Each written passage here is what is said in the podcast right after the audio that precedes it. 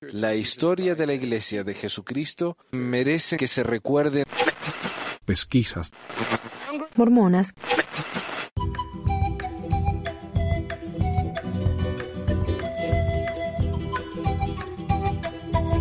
Hola, bienvenido al episodio 225 del 25 de agosto del 2019 de Pesquisas Mormonas.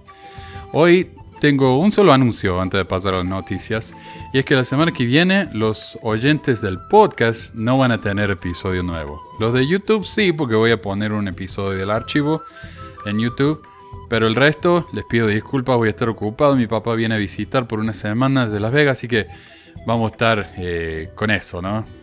Así que les pido disculpas. Pero como digo, pasemos entonces a, las noticias. Noticias.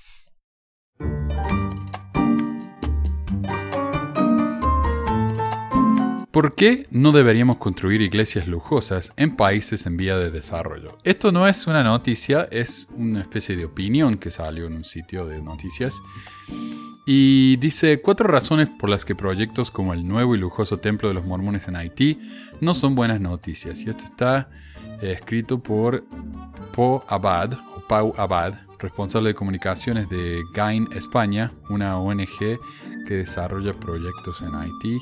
Sé que no tenemos grandes fans ONG, de los ONG aquí en el programa, pero a mí estos grupos son increíblemente necesarios eh, para, proyectos como este, en los que nadie más se preocupa. Dice el nuevo templo de la Iglesia de Jesucristo de los Santos de los Últimos Días, construido en Port-au-Prince, Haití. La Iglesia de Jesucristo de los Santos de los Últimos Días, más conocidos como mormones, acaba de eh, inaugurar su primer templo en Haití, un templo que llama la atención por sus lujos. El país caribeño es el más pobre del continente americano con una renta per cápita de unos 4 euros al día según datos del Banco Mundial, y ocupa la posición 168 en el Índice de Desarrollo Humano de la ONU. Y está por hacer un templo entonces en Haití. Ahora yo me pregunto cuántos miembros hay, así que vamos al sitio de la iglesia a ver qué nos dice. A ver, según el sitio de la iglesia hay 23.723 miembros, 26 barrios, 20 eh, branches, 20 ramas, 5 estacas. 23.000 miembros y ya necesitan un templo. Ahora, ¿por qué hacer un templo en Haití? En mi opinión, porque la tierra es barata en Haití, entonces, ¿por qué no? ¿no? Construir un templo enorme ahí por nada. Dice, pero incluso en un país como Haití se levantan torres de Babel. El complejo de más de 3.000 metros cuadrados, repleto de elementos nada baratos e imposibles de conseguir en Haití, como sus lámparas de Swarovski y vidrios venecianos, fue terminado en apenas año y medio en un país donde la gran mayoría de edificios aparentan estar en eterna construcción. Aunque quizás no de forma tan ostentosa, lo cierto es que también se dan casos similares con iglesias evangélicas en países en vías de desarrollo, provocados muchas veces por el Evangelio de la Prosperidad que ha calado muy hondo en los países más pobres. Y más adelante vamos a hablar justamente de esto del Evangelio de la Prosperidad. Pero también provocado a veces por el poco tacto de congregaciones misioneras en Occidente que han construido iglesias que en nuestra sociedad parecen de lo más normal, pero que allí son vistas como auténticas mansiones. ¿Cuál es el efecto que puede tener una imagen de iglesia rica en países como Haití? ¿Por qué deberían los evangélicos locales y las iglesias misioneras en otros países evitar esa apariencia a toda costa? Aquí van algunas razones. 1. Separación de la comunidad. Desde hace más de dos siglos, muchos misioneros protestantes han establecido su comunidad o estación misionera al margen de la comunidad local. Cuando alguien se convertía, lo traían con ellos como alguien pesca un pez y lo recoge con el hilo de pescar. Esto habrá traído a algunos, pero ha separado al resto. Este efecto de separación y diferenciación con la comunidad local es el mismo que se produce cuando hay una iglesia de dos plantas y suelo de mármol en un poblado donde casi todos viven entre, tablones y un techo de chapa, o cuando se ha provisto de agua limpia y electricidad a la iglesia sin mirar por el estado del vecindario al respecto. Allí donde el sentido de comunidad es muy fuerte, plantar una iglesia muy diferenciada y separada de la vida a la que está acostumbrada la comunidad no es la mejor idea, por mucho que los líderes sean locales. 2. Corrupción. La corrupción del sistema político y la autoridad es en muchos casos la gran lacra de los países en vía de desarrollo. Las calles de Haití, por ejemplo, están desde hace, desde hace meses con manifestaciones y barricadas debido a un gran escándalo de corrupción que implica directamente a su presidente. Es la historia de siempre. Cuando la comunidad local, y en especial los no creyentes, ve una iglesia y a sus líderes rodeados de lujos, probablemente solo se plantea dos opciones. Es que los blancos pagándole la casa a su pastor negro o es la historia de siempre. No está diciendo que es lo que sea, está diciendo esa es la apariencia que da. 3. Eh, sincretismo. El sincretismo de la fe cristiana con las costumbres y religiones nativas es a menudo una preocupación importante en países como Haití, pero hay otros tipos de sincretismo que, que obviamos más fácilmente. El sincretismo, por ejemplo, del dios dinero con nuestra propia cultura cristiana occidental. Haciendo que sus iglesias se parezcan a las nuestras es una forma de occidentalizar la cultura de los creyentes locales, algo que además nos lleva de vuelta a la razón número uno, que era separación de la comunidad. Y esto no es algo muy extraño en la iglesia. Pensemos, cada vez que la iglesia va a otro país, la cultura tiene que cambiar para adaptarse a la iglesia y no al revés, cosas que ni siquiera son importantes. O sea, cuando uno va a la iglesia y quiere cantar un himno, ¿por qué tiene que tocar un órgano? En mi barrio en Argentina, ya lo dije mil veces, todo el mundo toca la guitarra. ¿Por qué no tener a alguien que toque unos acordes en la guitarra acompañando a la congregación que cante un himno? No, tiene que ser un piano o un órgano. ¿Por qué? Nadie tocaba el órgano o el piano. Entonces tenemos a alguien con el librito de los himnos eh, simples, simplificados, tocando con una nota con la mano derecha y con un acorde en la mano izquierda, porque tenemos que adaptarnos, ¿no? Adaptarnos al, al sistema gringo. O en una cultura donde nadie usa corbata y camisa y corbata, tenemos que ir todo de camisa y corbata. ¿Por qué? ¿Por qué no podemos ir una ropa que para nosotros es formal, pero no necesariamente el formalismo gringo? Pero es siempre así, las capillas. Las capillas no parecen iglesias, parecen centros comerciales, qué es muy diferente. Eh, pero son, capillas a lo gringo. Entonces tenemos que hacer capillas gringas. Eh, pero, es verdad, entonces nos separamos de la comunidad general. Y cuando yo me uno a la iglesia, me convierto en un, eh, como por extensión, en un gringo. ¿Qué piensa de la gente de mí? Ahí está el gringo, ¿viste? Se está haciendo el gringo. Bendición 4. Bendición neoliberal. El desarrollo de una sociedad o comunidad se puede entender esencialmente desde dos prismas opuestos, la teoría neoliberal y la teoría del postdesarrollo. La primera apuesta por la economía como motor principal del desarrollo, lo que diría Ronald Reagan, el trickle down economics. Si los de arriba tienen plata, les cortamos los impuestos y tienen más dinero, eh, ellos van a dar más trabajo a los de abajo y todos vamos a estar mejor. El trickle down economics nunca funcionó. Nunca. Bush, el papa del Bush nuevo, el, viejo, eh, él decía también, lean mis labios, no más impuestos. Entonces cortaban impuestos, cortaban impuestos, esperando que el trickle down economic funcionara de nuevo, que ya no había funcionado con Reagan, y adivinen qué pasó. No funcionó. No solamente no funcionó, sino que Bush tuvo que subir impuestos como tres veces durante su presidencia. Porque eso del trickle down economics no sirve. Ustedes le dan eh, a, los, a, los, ricos, le dan más, y ellos no tienen la, el instinto de compartirlos con los de abajo. No, ellos se lo guardan. Yo sé, esto es economía, esto es política, no tiene nada que ver, pero tiene que ver. La iglesia es una corporación multimilmillonaria, o billonaria, como diríamos.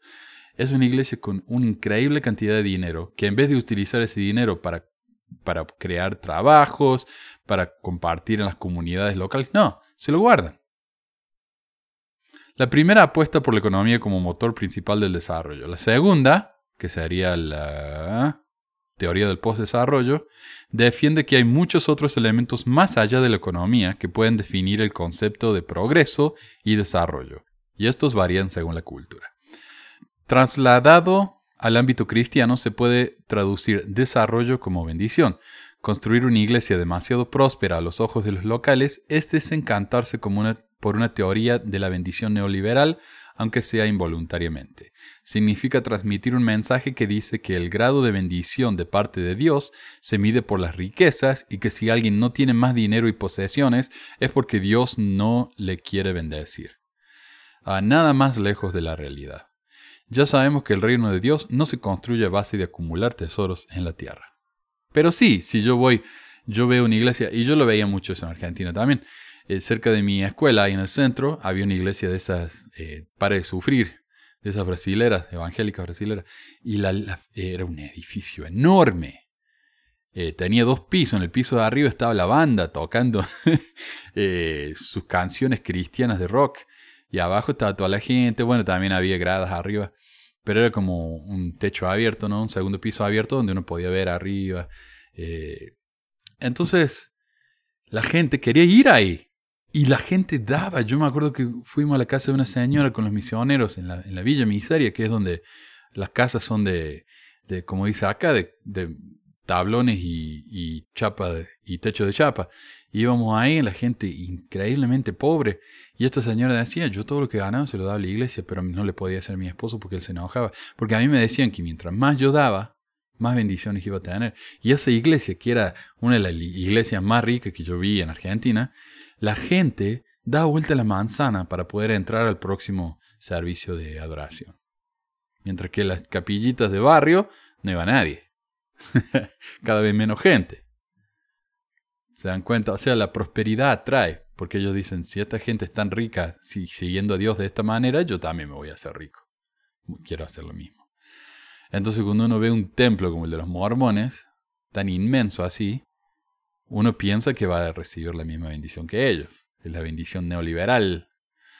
Ah, los países pobres como Haití no necesitan iglesias con lámparas de cristal y columnas de granito, ni siquiera con buenos equipos de sonido y equipamiento audiovisual de última generación. Las personas allí, como todos nosotros, necesitan ver el amor de Dios puesto en práctica. Si las iglesias deben abundar en algo, es en ese amor incondicional que no entiende de culturas ni de condición socioeconómica. Y yo sé, este mensaje es muy de, muy de izquierda, muy liberal, me van a decir, eh, medio comunista. Y bueno, es, una, es una, eh, una noticia de opinión que me parece interesante porque habla acerca de una situación eh, de la iglesia en un país muy pobre. Y como ya vamos a ver de nuevo, como digo, vamos a ver pronto en, el, en este mismo programa, vamos a hablar acerca de cómo la iglesia promete bendiciones a los que dan más.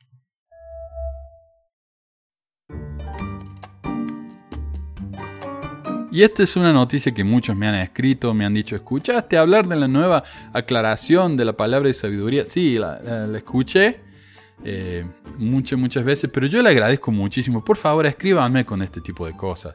Eh, mi amigo David, por ejemplo, él es muy bueno para escribirme y mandarme noticias que encuentra constantemente y, y yo le agradezco mucho, porque la verdad que yo no estoy, aunque no lo crean, yo no estoy prendido todo el día a ver qué está pasando con la iglesia. Eh, yo prefiero los temas de históricos y cosas así, ¿no? Pero eh, estas noticias a veces tengo que andar desesperado buscando noticias ver qué puedo hablar. Pero estas noticias que me manda la gente es porque estas noticias son importantes y son algo que ellos quieren escuchar. Eh, declaración sobre la palabra de sabiduría. recientemente la iglesia sintió que tenía que aclarar un par de cosas con respecto a la palabra sabiduría. Su ley de dieta que prohíbe prácticamente todo lo que es sano, como el té y el café, mientras permite basuras como el exceso de azúcar y de grasa, eh, ya saben, sabiduría. La aclaración fue primero publicada en la revista para los adolescentes de la iglesia, pero la sala de prensa de Paraguay, imagino que otras eh, de países latinos también, ah, aunque no lo encontré en todo, esta fue la notificación que me, que llegó de la sala de prensa de Paraguay. Eh, republicó el artículo, el cual dice, la palabra de sabiduría es una ley de salud para el beneficio físico y espiritual de los hijos de Dios. Incluye instrucciones sobre qué alimentos son buenos para nosotros y qué sustancias debemos evitar. Con el tiempo, los líderes de la iglesia han brindado instrucciones adicionales sobre aquellas cosas que la palabra de sabiduría fomenta o prohíbe y han enseñado que deben evitarse las sustancias que son destructivas o aditivas. Y a mí me da, gracia porque hay cosas, claro, la, la, iglesia está empezando a aprender de las cosas modernas. Como que hay una tienda que se llama Starbucks que vende cosas raras, que tienen café. O sea, sí, Starbucks ha, ha, estado de los 90, ¿no? Pero la iglesia recién se está dando cuenta que hay chicos de la iglesia que están tomando frappuccino y no deberían, porque tienen café. Así que bueno, 30 años más tarde, eh, 20 años más tarde, empiezan a aclarar cosas acá. Dice, en publicaciones recientes para miembros de la iglesia, los líderes de la iglesia han aclarado que la palabra de sabiduría prohíbe varias sustancias, incluidos los cigarrillos electrónicos, el té verde y los productos a base de, de café. También han advertido que las sustancias como la marihuana y los opioides deben usarse solo con fines medicinales según lo prescripto por un médico competente. Y eso fue una noticia que me llegó. La iglesia mormona dice que el té y el café están mal, pero que la marihuana está bien.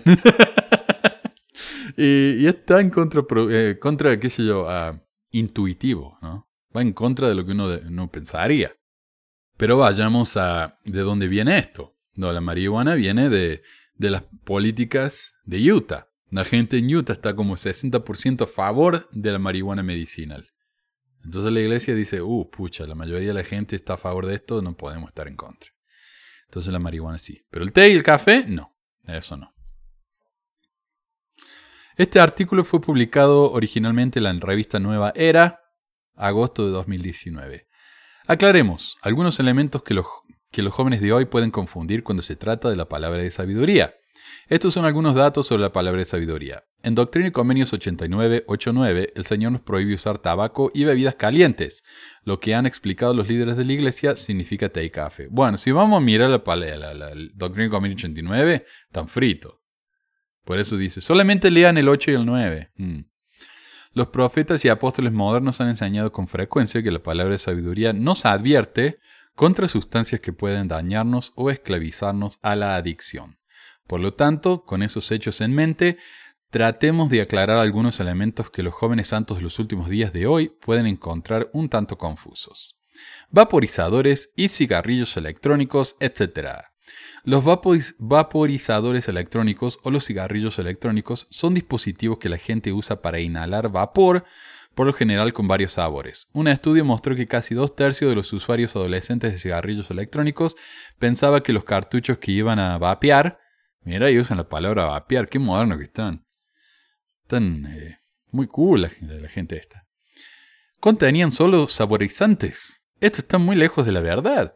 La mayoría de ellos contienen nicotina, que es altamente adictiva y todos contienen sustancias químicas nocivas. Vapear está claramente en contra de la palabra sabiduría. Y yo estoy muy de acuerdo. O sea, yo, yo he hecho mis vapeos, ¿no? Tenía una pipa muy bonita que yo ponía ahí los, los jugos, esos, los juices.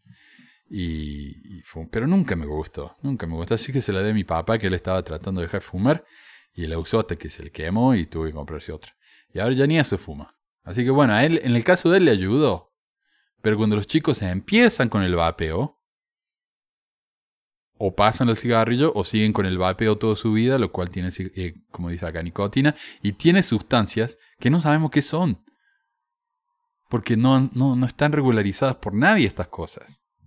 Entonces yo, yo recomendaría a la gente, no, no, eviten eso, evítenlo por favor. Además que dos de mis abuelos y mi mamá se murieron por cáncer eh, del pulmón. Así que estas cosas yo les tengo una versión tremenda.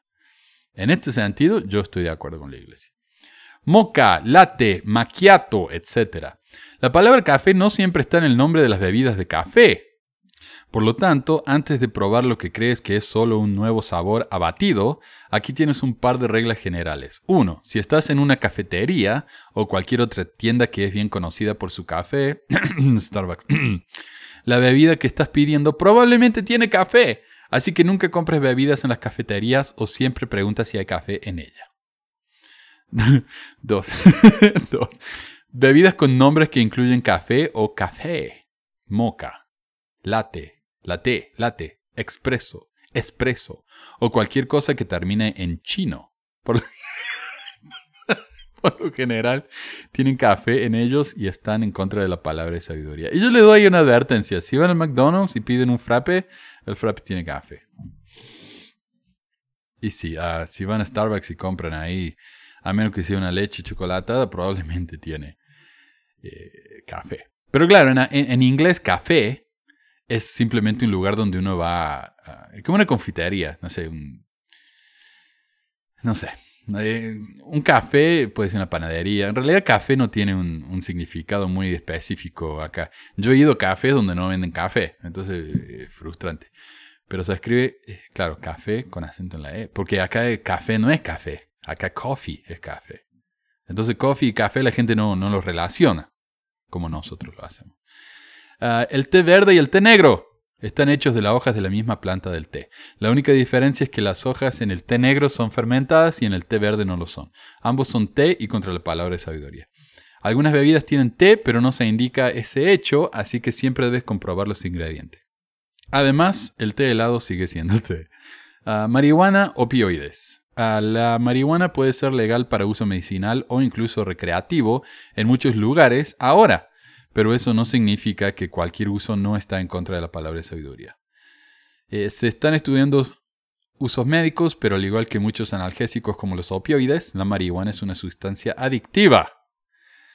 Muchas sustancias formadoras de hábitos deben evitarse excepto bajo el cuidado de un médico competente y luego utilizarse únicamente según lo es prescrito. Y sí, ah, ¿saben? Eh, la, marihuana es tan mala que se han registrado como cero muertes al año eh, relacionadas con el abuso de la marihuana. Pero está bien, sí. Tengo un par de comentarios sobre todo esto. Primero que nada, me llegó un mensaje. Oh, y quiero aclarar también.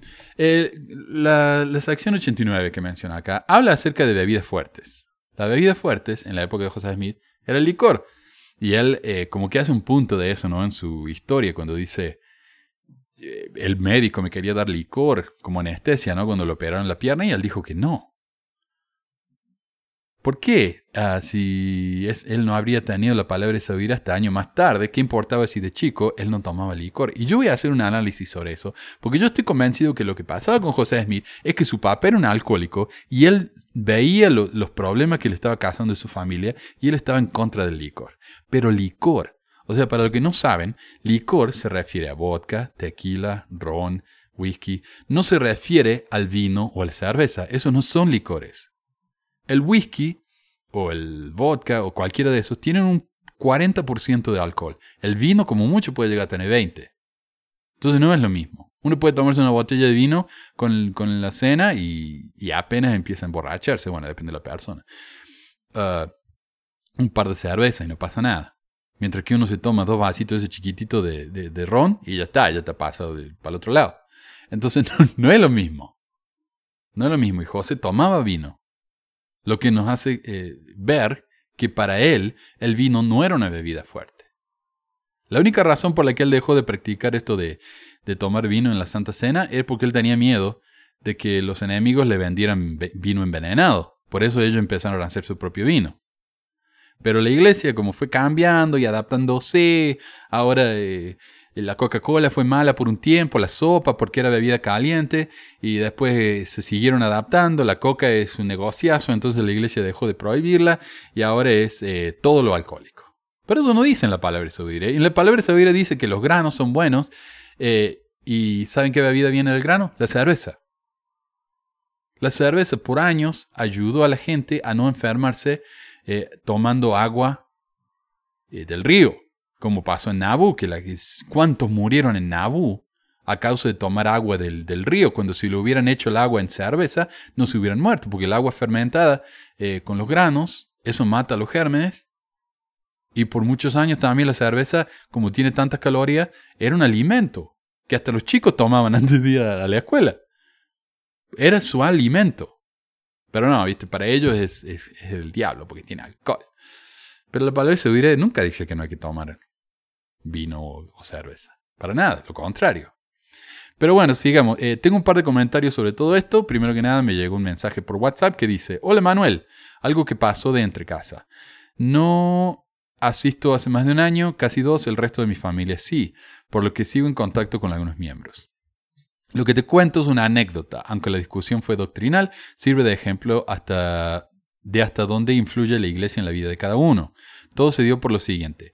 La aclaración de la palabra de sabiduría de parte de la iglesia. Una de, las, de, una de ellas aclara que el té verde no se puede consumir porque es una violación a la palabra de sabiduría. En Uruguay existe una hierba mate que salió hace poco, te adjunto imagen. Como hierba compuesta tiene entre otros té verde. La discusión pasó por dos puntos. Uno, consumir esa hierba es contra la palabra sabiduría. Comprarla fomenta la apariencia del mal y aunque no sea solo té verde, sí lo tiene. Por lo que consumir esa hierba lleva a tener una entrevista con el obispo porque afecta la dignidad y la posibilidad de tener la recomendación del templo vigente. Una segunda derivación de esa fuente fue que, como bien sabes, el mate es algo que compartimos como algo muy habitual. ¿Qué pasa si tomo mate con esa hierba sin saber que es esa hierba en particular? Aunque no haya una decidida violación a la palabra sabiduría en el sentido de voy a tomar hierba activa porque tiene té verde, algunos consideran que se debe estar atentos y sabiendo que esa hierba existe en el mercado, preguntar y en caso de que sea, abstenerse de tomar ese mate, ese mate eh, si no sería negligencia. Lo que era una actividad de sacerdocio y hermanamiento se transformó en una discusión doctrinal. Y esto me parece tan estúpido. O sea, eh, a ver, Pensemos, eh, el café está mal, el café helado está mal, pero el monster no está mal. El té está mal, pero el mate está bien, a menos que el mate tenga té. Ok, vamos a ver. Eh, comparemos entonces estas cosas. ¿Cuál es el problema con el café y el té? ¿Que tienen cafeína? ¿O que son calientes? Porque frío se puede, tampoco se pueden tomar pero otras bebidas con cafeína sí se puede tomar. Lo que tienen que admitir es que la palabra sabiduría, como está hoy en día, es un desastre. Miren, por ejemplo, un, café regular tiene alrededor de 300 gramos de... 300 miligramos de cafeína por 16 onzas. A ver, unas 16 onzas sería eh, medio litro, más o menos. Que es un tamaño de, de café normal acá en Estados Unidos. Decimos 16 onzas, más o menos entre 200 y 300 eh, miligramos de cafeína, depende del café. El té verde está entre 50 mm, y 100 miligramos de cafeína. 50 y 100. La Pepsi tiene más cafeína que, que el té. Tiene 115 miligramos de cafeína. La Pepsi. La Coca-Cola unos 50 gramos de cafeína. O sea, tiene la misma cantidad de cafeína que un, un té de los que menos tiene. Una bebida, un Rockstar, tiene 160 gramos, miligramos de cafeína por 16 onzas. O sea, tiene la misma cantidad de cafeína que un café y mucho más que un té. El Red Bull tiene 160 y un mate tiene tiene entre 30 y 40 miligramos. O sea, un poquito menos que un té. Entonces ponerle té a un mate no, no, lo afecta mucho, es más o menos lo mismo. El sabor puede ser diferente, pero la cantidad de cafeína es lo mismo. El supuesto daño a la salud es lo mismo. Entonces, eh, ¿por qué una cosa está mal y la otra está bien? No tiene absolutamente ninguna diferencia, no tiene ningún sentido. Es tradición, porque en los Estados Unidos el té, en la época de José Smith, se veía como algo malo, y el café, entonces ahora para todo el mundo el té y el café es malo. Y el mate, que es básicamente lo mismo que el té, ah, no, eso está bien porque no, sabemos qué es eso. ok. Ah, entonces, lo, que menciona aquí el, amigo de WhatsApp es que a la iglesia le importa un pepino la tradición, como dijimos en la noticia anterior. Si el mate es lo más tradicional que hay, pero a un presidente de misión le parece bien, se toma. Si a un presidente de misión le parece mal, está prohibido. Si un presidente destaca demasiado entusiasmado lo pone incómodo, no más mate. Cuando estuve en Chile, una de las razones más comunes para que alguien no quisiera bautizarse era la dificultad de dejar el té. Allá en el sur, todo el mundo tomaba su té diario. Y, y hacerlos dejar su té no solo era difícil, sino que me parecía cruel e innecesario. El té no es dañino para la salud, pero por alguna razón hay que hacer lo que se nos dice, ¿no? Porque si no, no podemos ir al templo. Ay, me decía uno, ayer me comentó uno, el, el café no es pecado, hablas como que no sabes nada, esto demuestra la ignorancia que tienes. ¿No? ¿No? ¿No es pecado? ¿Saben lo que pasa cuando uno toma café o té? No recibe una recomendación para el templo. ¿Saben qué pasa cuando uno no puede ir al templo? No puede recibir las ordenanzas de salvación. ¿Saben qué pasa cuando uno no recibe la salvación, las ordenanzas de salvación? No puede ir al reino celestial. Entonces, ¿qué me están diciendo a mí? De que el café no es pecado. Obviamente es pecado. Si no fuera un pecado, si fuera simplemente una sugerencia, uno todavía podría ir al templo. Pero no puede. Me están negando la salvación porque tomo té o café.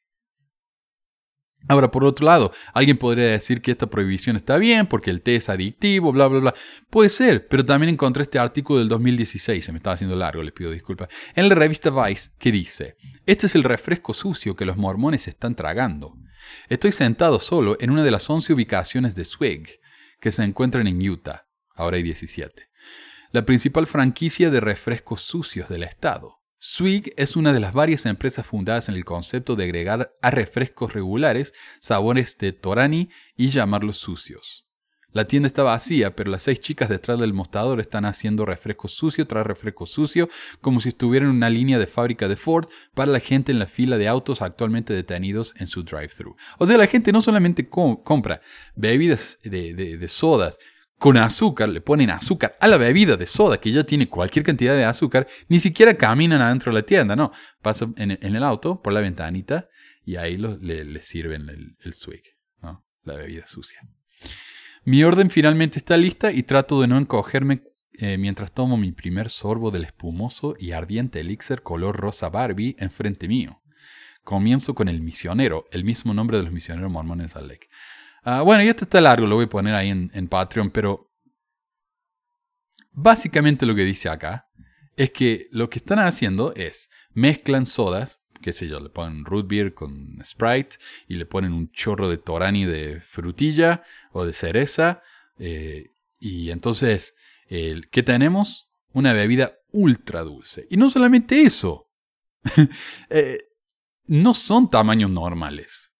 Un tamaño eh, común en este lugar es más o menos de un litro y medio. O sea, uno va, compra un litro y medio de una bebida sucia, que es una soda con más, gaseosa, con, con más azúcar, y se toma eso antes de ir al trabajo. Y como dice el artículo este, es que mucha gente normal va y se toma un café a la mañana y después del trabajo se va al happy hour, ¿no? A la hora feliz en el bar con los amigos y se toma un traguito. Los mormones no pueden hacer eso. Entonces, ¿qué hacen? En lugar de eso, van y se compran una bebida de litro y medio de una Coca-Cola, lo que sea, un root beer, un Dr. Pepper. Se toman eso y después del trabajo van y se, lo llevan de nuevo y se lo sirven otra vez. Esa es su manera de... Eh, ese es su vicio. Un vicio. Y el azúcar es increíblemente adictivo. Dice, la ciencia dice que cuando consumimos azúcar nuestros cerebros liberan una cantidad masiva de dopamina y los efectos son altamente adictivos. Entonces, si el té no se puede tomar porque es adictivo, el café, pero la bebida con muchísimo azúcar sí, entonces no es la adicción, no es la cafeína, no es la temperatura, no es la adicción. ¿Qué es? ¿Por qué no se puede tomar té y café? No, no, no se preocupen, el, profeta sabe. Eh, y encima de esos lugares, además de esas bebidas, eh, por lo general venden galletas. Y son unas galletas, no sé si han visto las galletas gringas, son unas galletas enorme, más, grande que el tamaño de la mano de uno. Eh, por lo general son con chips de chocolate o con o que le dicen sugar cookie, eh, galletas de azúcar, que son una galleta enorme, que es como una, especie de masa de torta, pero un poquito más espesa, y llena de, una crema espesa arriba, del frosting, y a veces le ponen otras cosas, como caramelitos arriba y todo, ¿no?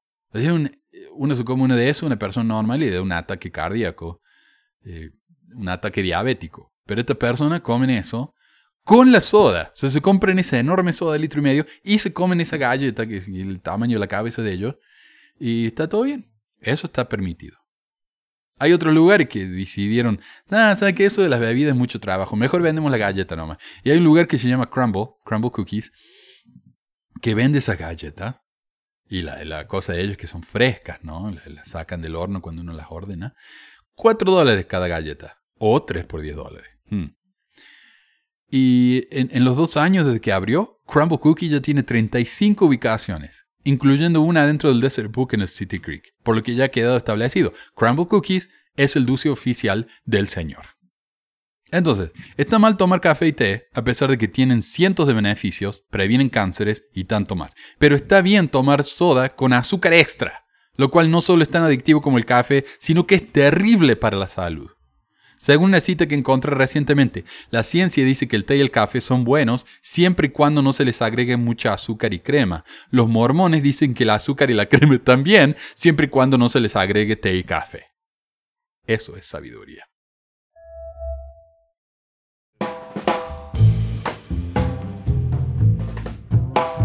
Quiero hablar acerca de unos mensajes. Y hoy la mayoría de los mensajes van a ser preguntas que me parecieron interesantes, pero antes quiero dedicarles un minuto o dos para algunos mensajes de odio, porque me parecen sumamente entretenidos y demuestran lo que tienen los mormones adentro, ese amor y caridad de Cristo. Así que quedan advertidos. Si no quieren escuchar insultos y malas palabras santas, saltense dos minutos y van, y van a estar bien. Un anónimo que se hace llamar Shadow of the King dejó este comentario en YouTube. Jaja, o sea, man, tengan fe y no jodan los enfermitos que se ponen a bardear a la iglesia porque generaliza a todos, jaja. Por si no son fluidos en el idioma argentino, les traduzco. Lo que nos está diciendo el ano, y por ano me refiero a anónimo, que es anónimo, el ano quinito, es que tengamos fe y nos molestemos. Que los que bardeamos, bardear es otra palabra que significa molestar, pero de una manera más agresiva que simplemente joder, eh, no debemos generalizar. Me pareció que este comentario solo iba a ser entendido por un puñado bastante pequeño de la población habla hispana, porque habla en total lunfardo argentino, por lo que le respondí, ¿en qué hablas? ¿Egipcio reformado? Y el santo Anoquinito me respondió, egipcio reformado va a ser la trompada que te voy a dar, judío hijo de puta. Un dulce el mormón, y muy respetuoso de las otras religiones, obviamente. Ahora, otro, uno que se llamar Juan Manuel Pardo, comentó. Y este, ah, este me pareció gracioso, ¿no? Adicionalmente, como el. Este me pareció gracioso como el comentario del, de la barra de QR que vamos a tener en, la frente. Que no veo la hora que parezca. Adicionalmente, comentando sobre la masturbación, yo sé que en exceso es mala. En lo mínimo, no es mala pero como le acabo de preguntar por teléfono a un amigo pastor, que de hecho me dijo que la iglesia mormona es de las mejores, si no la mejor que hay actualmente, ok, regreso a lo que me dijo el pastor sobre la masturbación. Que qué bueno, que qué bueno que los mormones se preocupan. El pastor me dijo, ¿por qué la masturbación se asemeja a pecado? Primero, relaciones sexuales sin matrimonio es pecado. Segundo, la relación sexual mental también lo es, que Cristo dijo con mirar lasciviamente ya estás, ya esa ya es adulterio en el corazón. Nadie se masturba leyendo una novela de Corintellado. Mm, ¿Te parece, Flago? Me parece que te va a sorprender si un día entras de golpe a la pieza de tu eh, amiga. dice también que la pornografía es del diablo. Mi conclusión, si los mormones promueven la sexualidad hasta que ellos estén casados y sin permitir el sexo extramatrimonial, quiere decir que también vigilan que no se hagan la puñeta. Ah, ahí aprende palabra nueva. Porque están haciendo la pornografía mental. Y más feo si se acarician mirando al mismo tiempo pornografía. Así dice pornografía. No sé ustedes, pero la explicación de mi amigo pastor tiene sentido. Me dijo que así em-, empezó el rey David cuando miró desde su balcón a su vecina bañándose, la mandó llamar y la embarazó y después matar y mandó matar al esposo así o más claro ha sido más claro, como le quieren decir, ahí está, jaque mate. Primero que nada, ¿un pastor dijo que los mormones son los mejores? Ahora, no sé ustedes, pero en la misión me llenaba los bolsillos de panfletos evangélicos ante mormones, así que me van a tener que disculpar si no le creo nada al Juan. Segundo, esto de que los que dicen que la masturbación lleva al sexo y a veces hasta el asesinato, como el que me dijo que Ted Bundy había matado a sus víctimas porque miraba pornografía, eh, yo le respondería a eso, pero ya lo he hecho demasiadas veces, así que dejo que esa ridícula se responda sola. Tercero, aquí Juan nos llama la atención al hecho de que Jesús criminalizó el pensamiento, lo cual es absolutamente horrible, porque lleva a una exigencia de perfección que no es sana, que literalmente lleva a la gente a sentir tanta culpa que terminan matándose. Además que nos hace recordar la policía del pensamiento de la novela 1984 donde uno podía terminar en la cárcel por solo pensar algo que no estaba de acuerdo con las políticas reinantes, lo cual es el epítome de la tiranía. Pero bueno, pasemos a las preguntas. En mi video sobre los hogares de Nelson y algunos de los apóstoles, Miguel escribió, Hola Manuel, a mi juicio ellos predican que han sido muy bendecidos porque han sido muy obedientes al Señor y sus mandamientos. Luego convencer a más de un incauto que quiere tener la libertad financiera como los apóstoles y profetas, sin que la gente se dé cuenta que son sus diezmos y ofrendas los que mantienen la libertad económica y hay algunos, como los 70, que dan todo por ingresar a un círculo más exclusivo, presidencia de los doce, eh, ya que todos los llamamientos se hacen por recomendación, pero solo llegan al nivel de los 70. En conclusión, como son dos quórum de, set, de los 70, hablamos de 140 empresarios prósperos para mantener a 13. En cuanto a la ley de consagración, para los creyentes de Jesús, Él es el dueño de todo y en vida no pidió sin un vaso de agua. Llegó a hacer una conferencia general entrando en burro, con una túnica y sandalias, llegando a consagrar su vida por la humanidad. Hoy en día llegan en camionetas blindadas de alta gama, con trajes lujosos y sus guardaespaldas. Realmente la primera presidencia del Consejo de los Doce no consagran nada. Una aclaración. los primeros dos quórum de los 70 sí reciben eh, su asignación. No digan sueldo, no es sueldo.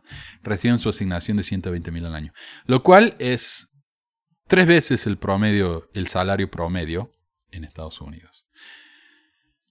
120, además de lo que ellos han guardado en sus ahorros, cajas de ahorro, lo que han guardado de lo que reciben de jubilación. O sea, eso es extra.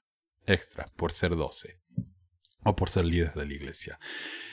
la diferencia es que los 70 eso reciben mientras ellos son 70, pero los 70 los jubilan.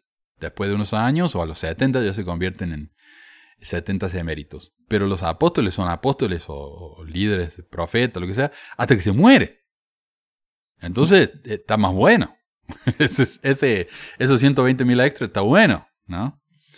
Esto es similar a lo que escucha en mi misión, cuando el presidente del área, un millonario de nombre Dallas Archibald, nos dijo que si teníamos mucha plata, podríamos ayudar en la obra y, qué sé yo, ¿no?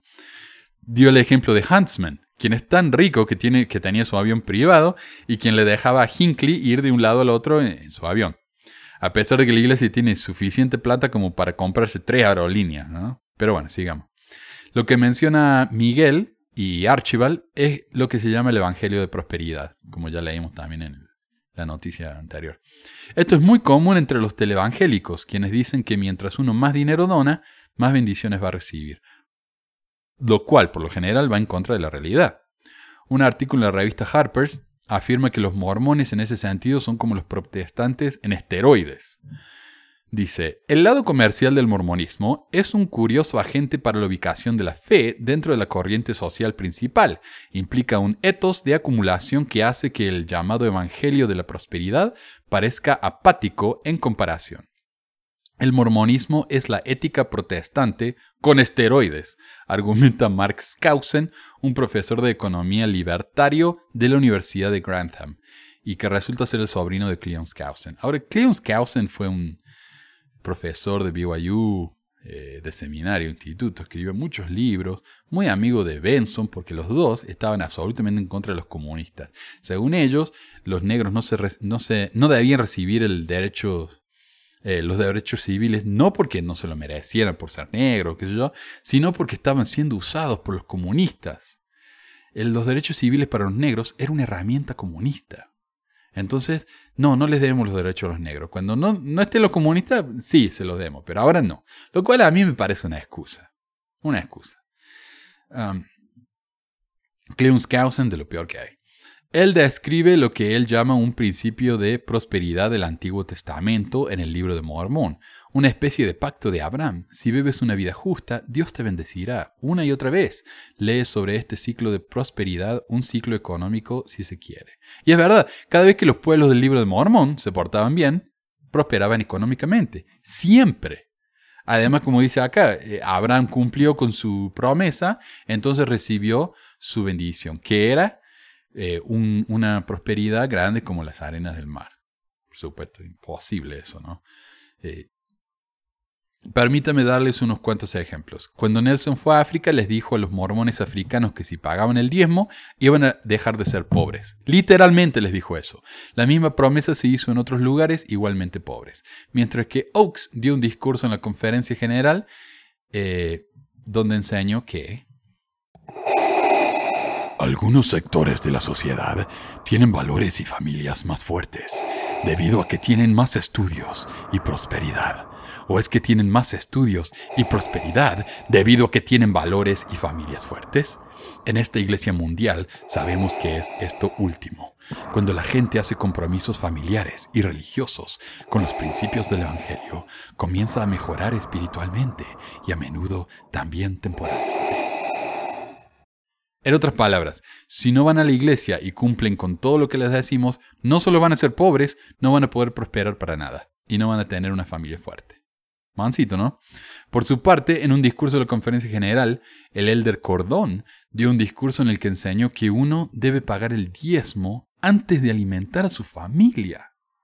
Dice, después de algunos sucesos relacionados con una guerra civil en Centroamérica, el negocio de mi padre quebró y pasó de tener unos 200 empleados de tiempo completo a menos de 5 costureras que trabajaban en el garaje de nuestra casa según hubiera demanda. Un día, durante aquellos tiempos difíciles, oí a mis padres hablar si debían pagar el diezmo o comprar alimentos para sus eh, niños. El domingo seguí a mi padre para ver qué iba a hacer. Después de las reuniones de la iglesia, lo vi tomar un sobre y poner el diezmo en él. Aquello solo fue una parte de la lección. La pregunta que yo seguía haciéndome era, ¿qué íbamos a comer? Bueno, y después obviamente salió todo bien. Tuvo un trabajo, le, pidieron, lo contrataron por un trabajo que era exactamente el costo de lo que les hubiera costado el diezmo. Y bueno, siempre están esos milagros, ¿no? Uh, pero lo horrible es que este hombre estuvo dispuesto a sacrificar a su familia, a morirse de hambre, con tal de que la iglesia tuviera su diezmo. La iglesia siempre viene primero el dinero para la iglesia. El Evangelio de Prosperidad en el mormonismo no se limita al dinero. Recuerdo cuando estaba en la misión y los elders se decían que mientras más duro trabajaba uno en la misión, más buena iba a estar la esposa, lo cual no solo es objetivar a la mujer, es simplemente estúpido. El tema del día.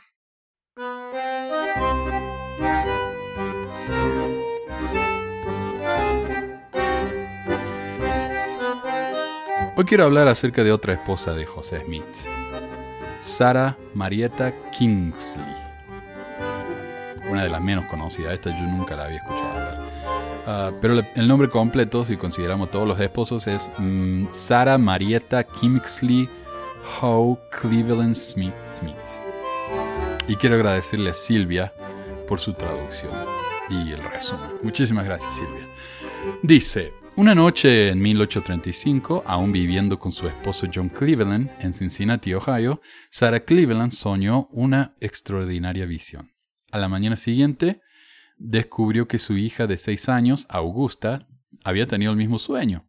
En este vieron a un hombre alto, de rostro benigno, vestido elegantemente con sandalias en sus pies. Le susurró a Sara y le desplegó un pergamino, donde estaba escrito con letras brillantes. Te traigo buenas noticias de gran alegría. Luego le dio a Augusta el pergamino para que lo leyera. Luego el hombre se fue. A continuación, doce ángeles repiten esta acción, entrando y saliendo de la misma manera. Al último lo describe como una imagen majestuosa con un hermoso círculo de luz en la cabeza. Sara escuchó a un misionero mormón predicar y al decir esas mismas palabras quedó impactada. Investigó sobre el Evangelio y aceptó al mormonismo como la religión verdadera. Como podemos ver, era una especie de profeta, una soñadora de sueños, como se decía de ley.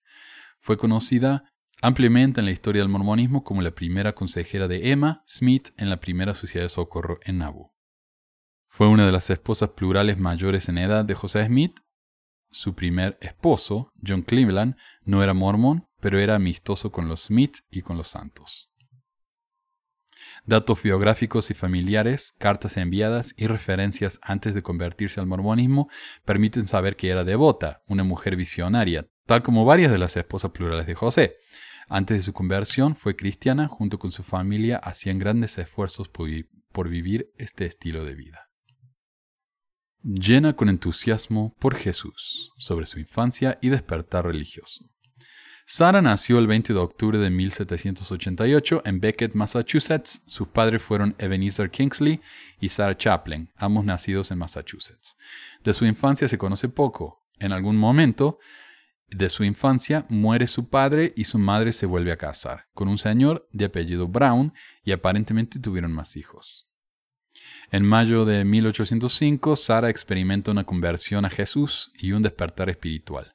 Su hermano, Evan C. Kingsley, le escribe una carta donde expresa su regocijo por esta conversión, lo cual se refleja en estas palabras.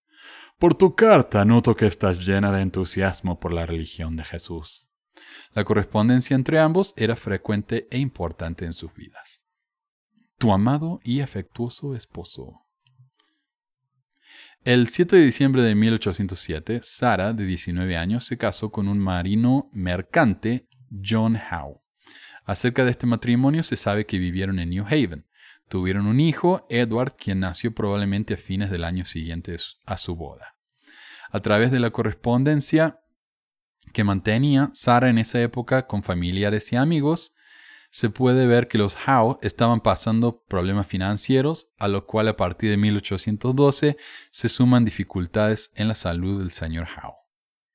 A su vez, en las cartas que intercambiaba con su esposo se pueden notar sus preocupaciones. De hecho, en una de sus cartas en 1814 le manifiesta su deseo de estar junto con ella y su hijo, al mismo tiempo que espera que lo eduque en buenas costumbres, habituarlo a los buenos libros y mantenerlo lejos de las malas compañías, así como evitar que use malas palabras en su vocabulario. Esta carta finaliza diciendo, me despido, que las bendiciones del Señor Todopoderoso, Todopoderoso te alcancen de tu amado y afectuoso esposo. Otras cartas indican que era una mujer religiosa y devota, en las cuales hay referencias a los retos de la vida cristiana y los esfuerzos que deben hacerse para vivir un estilo de vida acorde a esta fe. También su madre se muestra sorprendida por su fe cristiana. En septiembre de 1815 su hijo se enferma y muere. Las cartas que recibe como condolencias indican que el señor John estaba de viaje en ese momento y que hacían un buen tiempo que no lo veía. En una de las cartas que envía su tía Obedient Chaplin, expresa que siente un dolor inmenso al perder a su hijo, eh, pero que se resigna a la voluntad de Dios, que quizás la sacó de un mal, mayor que habría de venir y que sentía que su hijo estaba en el reino, en el camino a la Jerusalén celestial. Y perdón que me río, se llama Obediente Chaplin, Obedient. Y yo, yo sé que hay nombres, así los puritanos de esa época, los 1700, tenían nombres como eso, ¿no? Eh, Diez Mandamientos Pérez, qué sé yo, eh, el Pentateuco González, así. las felices reuniones que solíamos tener. Entre 1815 y 1820, los Howe se mudaron a Cincinnati, Ohio. En esa ciudad, Sara se volvió activa participante en una iglesia protestante llegó a ser una miembro importante en esa congregación. En esta época había recibido correspondencia de Charity Barlow, ¿eh? caridad, eh, quien a través de sus cartas le expresaba nostalgia por las reuniones que tenían en la iglesia. Le escribió en una ocasión, a veces pienso en las felices reuniones que solíamos tener con todos mis amigos allí. Deseaba a su vez ver a John convertido al protestantismo y lo reflejaba en estas palabras. El Señor lo alcanzará con una divina bendición nada es difícil para el Señor. Sin embargo, John murió entre 1823, año en el que se cayó enfermo, y 1826, año en el que Sara se volvió a casar. No se conoce casi nada sobre este suceso, solo que aparentemente estuvo enferma, enfermo por un par de años. De esta forma y con esta muerte, la primera familia de Sara le habría sido quitada. 2. John Cleveland. El 10 de junio de 1826 se casó con John Cleveland. Sobre él se sabe que había sido administrador de la herencia de los Howe por varios años. Era de Nueva York y cuando se casó con Sara tenía 36 años. Le gustaban los John, ¿eh? John y Joseph, Juan y José. Con sus, sus hijos fueron Augusta Bowen y Alexander D., los cuales se unieron a los Cleveland en octubre de 1832.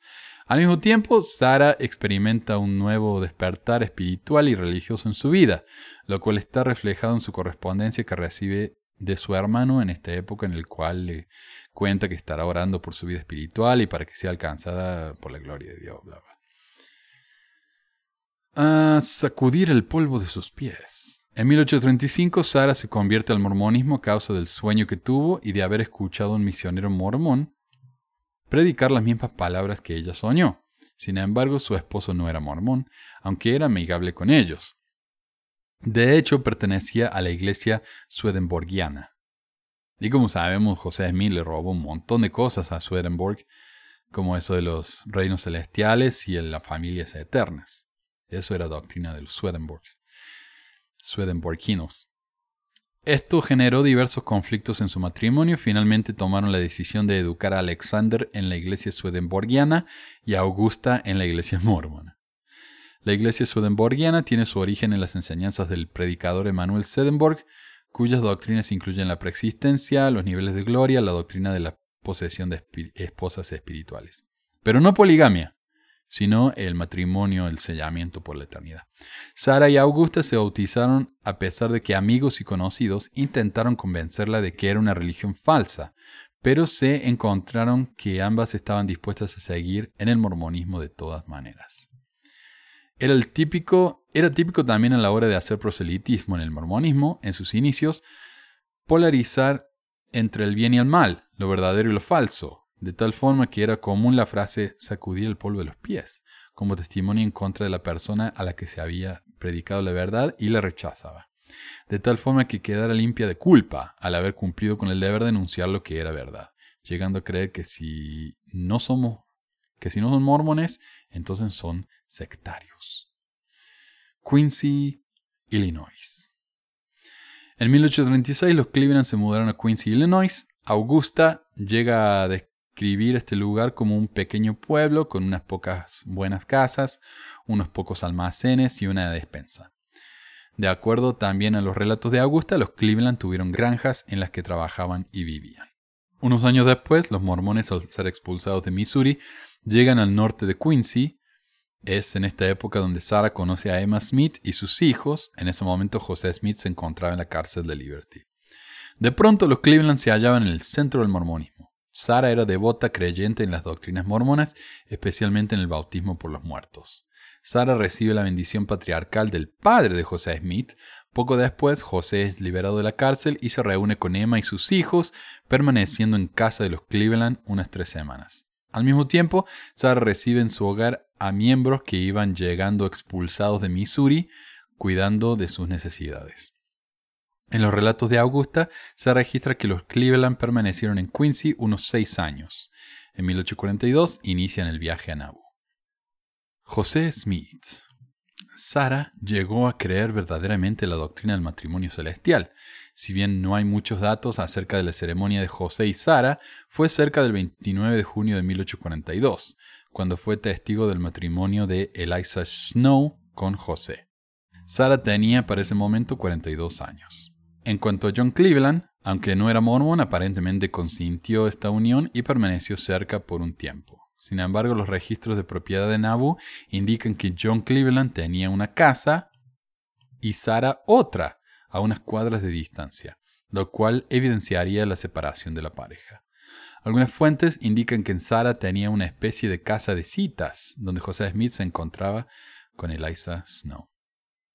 Y eso es lo que yo he notado con las esposas mayores de José Smith. Eh, no tenemos mucha evidencia de que haya pasado algo sexual entre ellos, pero estas mujeres eh, eh, lo ayudaban a él a conseguir esposas nuevas. Entonces, claro, estas esposas no habrán sido tal vez súper atractivas para el, el profetoide, pero eran, eran muy convenientes. Entonces le servían y lo ayudaban mucho en sus cosas. Consejera Cleveland.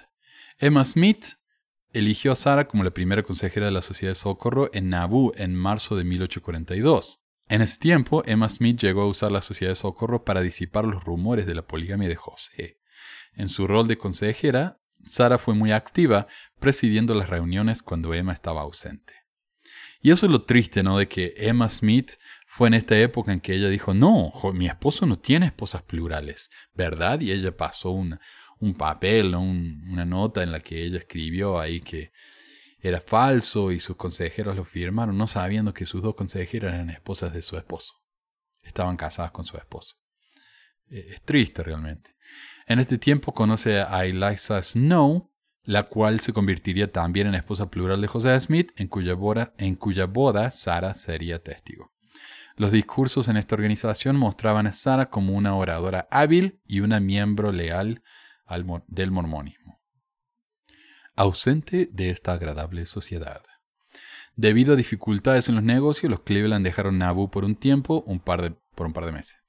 Sara describe a las hermanas, deberé necesariamente estar ausente de esta agradable sociedad, porque mi esposo no está teniendo éxito en sus negocios en Nauvoo como él esperaba.